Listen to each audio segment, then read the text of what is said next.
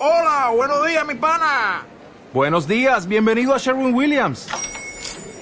¡Ey! ¿Qué onda, compadre?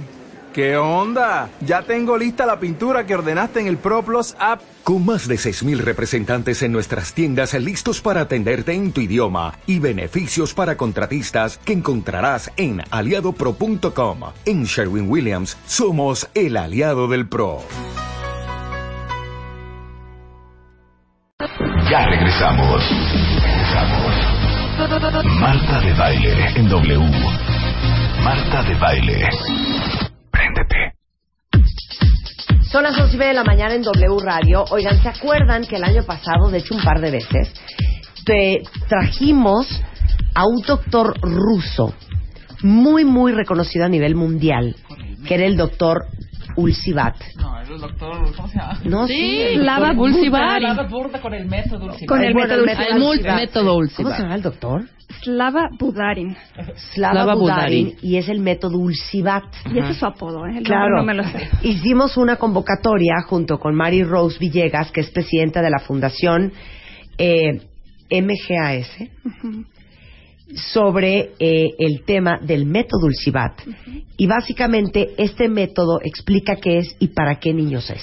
Bueno, el método Ulcivat es eh, eh, para operar a niños que tienen parálisis cerebral espástica o espasticidad derivada de algún otro eh, problema neurológico. Y lo que hace el método son pequeñas incisiones subcutáneas que cortan el músculo, el músculo espástico. Si ustedes piensan en un niño que tenga eh, parálisis cerebral, están muy contracturados, ¿no? Tienen los pisitos hacia abajo, tienen las manitas muy, muy rígidas. Y lo que hace este método es cortar esa rigidez en el músculo. Entonces, ¿qué pasa? Que liberas, ¿no? Yo le digo, es la, la cirugía de la liberación. Liberas el músculo, liberas su manita, liberas el pie. Y entonces, con la terapia, ojo, la cirugía no es magia, tiene que ir seguida de mucha terapia. Entonces, los niños pueden empezar a agarrar, a comer por sí solos, a caminar, a correr, a brincar y a todo lo que, lo que el daño neurológico les permita, por supuesto. Y me gustaría que contaras un poco por qué eres ahora presidenta de esta fundación, cuál fue tu experiencia y por qué eres una promotora y embajadora de este método con tanta pasión. Pues mira, lo, lo voy a contar de, de atrás para adelante. A mi hija la operaron por segunda vez, por segunda vez los médicos de el 24 de noviembre y el 28 de diciembre ya estaba esquiando, estaba arriba de unos esquís. Eh, obviamente el primer día que la llevé al esquí school eh, no se quiso poner los esquís, lloró, la metieron, le pusieron unas galletas enfrente a dibujar. Mi esposo enojadísimo que ya había pagado, que cómo era posible, fue por su hija que estaba llorando, la sacó y la rescató de ese lugar del mal y la sacó. Y al día siguiente dije, no, chaparrito, se va al esquí school, segundo día, por supuesto, ¿no? Las mismas oportunidades que mi hijo el grande, va. Y pues ya le tocó un instructor eh, eh, amable. argentino, argentino, súper cálido, buena onda acá. No se escogió al más guapo, al contrario, era bastante feo el Nico, pero bueno.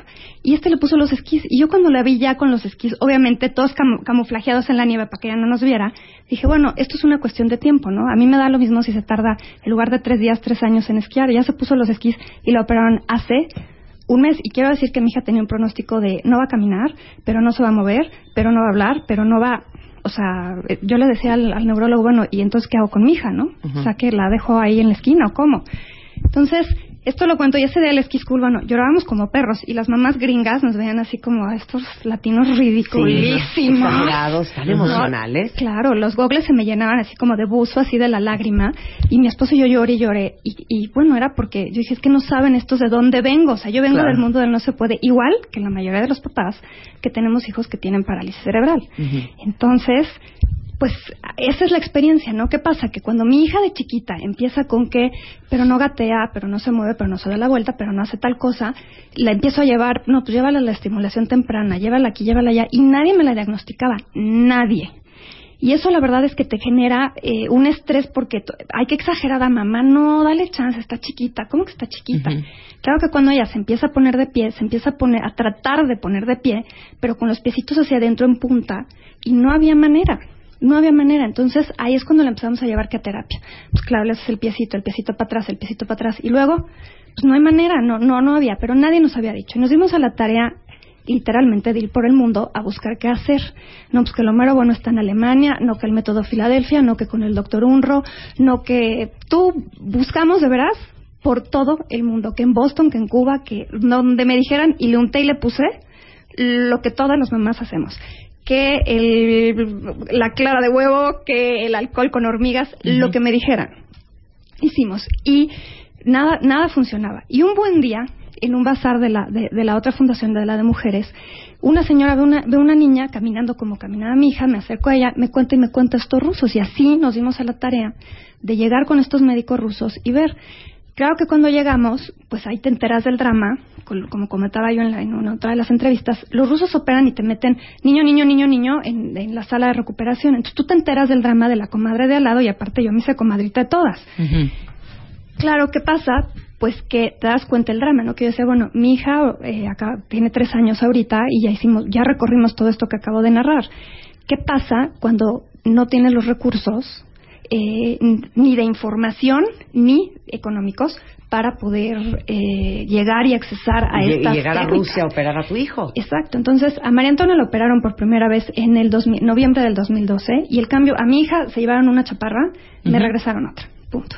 Y a partir de ahí mi hija empezó a caminar, pero po- po- no sé, como el mismo movimiento, la libertad que le dio la cirugía, entonces empezó a hablar y empezó a comer por sí sola, pero entonces te contaba historias, o sea, no eran palabritas, eran historias. Em- Ella empezó a ligar, se dio la famosa neuroplasticidad, o sea, esta reproducción de neuronas. Claro, y aquí es súper importante decirlo, todo esto es con muchísima terapia, ¿no? Y aquí agradezco mucho a la Fundación Todo por EMI, aliados estratégicos también de la Fundación MGAS, que ellos tienen a terapeutas cubanos que vienen del CIREN y que le dan terapia a los niños como tiene que ser la terapia, que es diaria, multifactorial, multidisciplinaria y, e, e intensiva. O sea, esos son los, los cuatro rubros, digamos, que debe de tener una, una terapia para que funcione. Entonces, bueno, te das cuenta que este día crucis que tú viviste, porque tuviste los recursos económicos para viajar por todo el mundo buscando una solución para tu niña, no es la realidad de mucha gente en México que tiene niños con este problema. Exactamente, de la mayoría por dos cosas, ¿no? Una por la falta de información y otra pues por el tema económico. Y es ahí donde dijimos, es que no puede ser yo dedicada al tema de las fundaciones desde hace muchos años, decir, oye, pues vamos a darnos a la tarea de traer a estos médicos a operar a niños. La verdad es que ya no, no, no, no estamos nada más enfocados a los niños que viven en pobreza, pobreza extrema, marginación y población indígenas. A ellos estamos enfocados en el sentido que nosotros pagamos la cirugía por ellos. En el caso de niños que no están en esto, en estos rubros, son niños que pagan alguna parte, les hacemos un estudio socioeconómico a los papás, pagan alguna parte de la cirugía, la cirugía, o sea, los rusos bien felices, nos traen vodka de regalo, ¿no? Aquí nosotros les damos mezcales, nos la pasamos a todo dar, pero cobran. Para ellos esto es, esto es un negocio, no, no, no, no son médicos eh, sin fronteras, ni mucho menos. Entonces tiene un costo la cirugía que le está pegando a los cuatro mil euritos, que por mi paz mental, no sé a cuánto esté el cambio hoy, pero Sí, seguramente 18. ya, exacto. Gracias. No le digas. Gracias. Eh, y pues tiene ese costo, ¿no? Entonces, los papás, hay una parte que pagan ellos, hay otra parte que Y cubrimos los que no pueden pagar, no pagan. Y los que no pueden pagar, nosotros cubrimos el 100% de la cirugía. Y la realidad es que también nos hemos dado cuenta que no es un tema de recursos, ¿no? Porque ayer platicaba yo con unas voluntarias, todos los que trabajamos en la fundación somos súper voluntarios. Y mis voluntarias a las que veía yo ayer, eh, platicábamos, ¿no? Que no es un tema de recursos. Eh, nos pasó en, en cirugías del año pasado que teníamos a una mamá, Juana, y a una nenita, Amelia. La mamá es indígena, no habla español, habla náhuatl, tuvimos que conseguir un traductor. Era la primera vez que se subía un camión y era la primera vez, esas cirugías las hicimos en Pachuca, que mandamos saludos al Hospital del Niño DIF en Pachuca, que los amamos y los queremos muchísimo.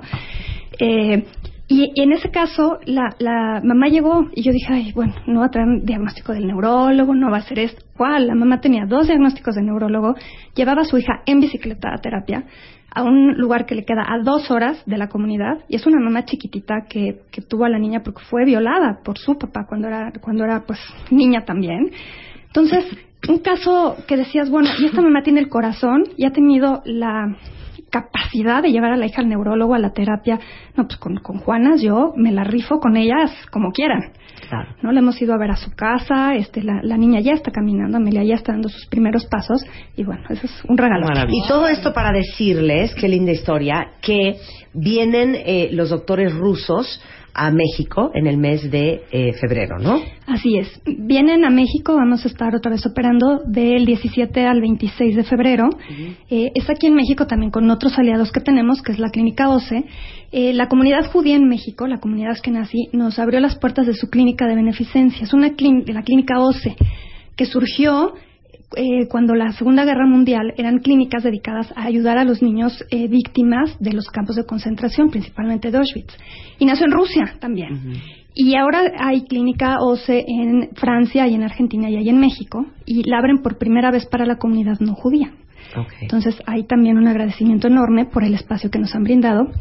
Y hay prevaloraciones, ¿no? Así es. Y los procesos de la fundación luego les quedamos bien gordos. Pero es que nosotros tenemos también que cuidar los recursos, no nada más de las familias, sino de nuestros donantes, y realmente apoyar a los niños que eh, cuyas familias son comprometidas. Insisto, no es un tema de recursos. sí, no es de que, eh, a ver, si ustedes eh, aplican, operan a su hijo, y no lo vuelven a llevar a una terapia y no vuelven a hacer la chamba que tienen que hacer, es un desperdicio y es quitarle la oportunidad a alguien más. Entonces tiene que ser una familia muy comprometida. Las prevaloraciones son 20, 21 y 22 de enero. De enero son con nuestros aliados estratégicos de la Fundación Todo por EMI.